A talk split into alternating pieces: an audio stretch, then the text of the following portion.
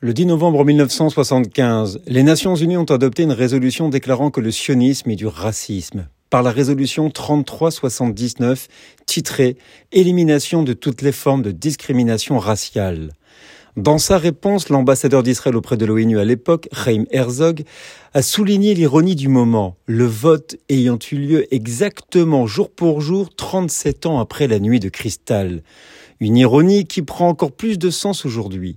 Il a déclaré, je cite, Le sionisme est le mouvement de libération nationale du peuple juif qui considère que les juifs, tout comme toute autre nation, ont droit à une patrie.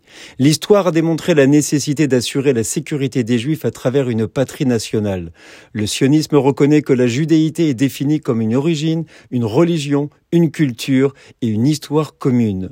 La réalisation du rêve sioniste est illustrée par plus de 4 millions de Juifs originaires de plus de 100 pays, y compris des Juifs à la peau foncée d'Éthiopie, du Yémen et d'Inde tous les groupes ethniques sont représentés dans la population israélienne. Fin de citation.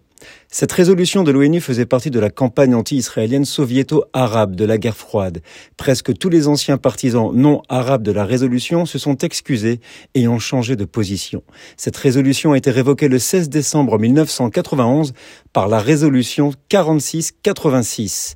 Seuls certains États arabes et musulmans, ainsi que Cuba, la Corée du Nord et le Vietnam, s'y sont opposés.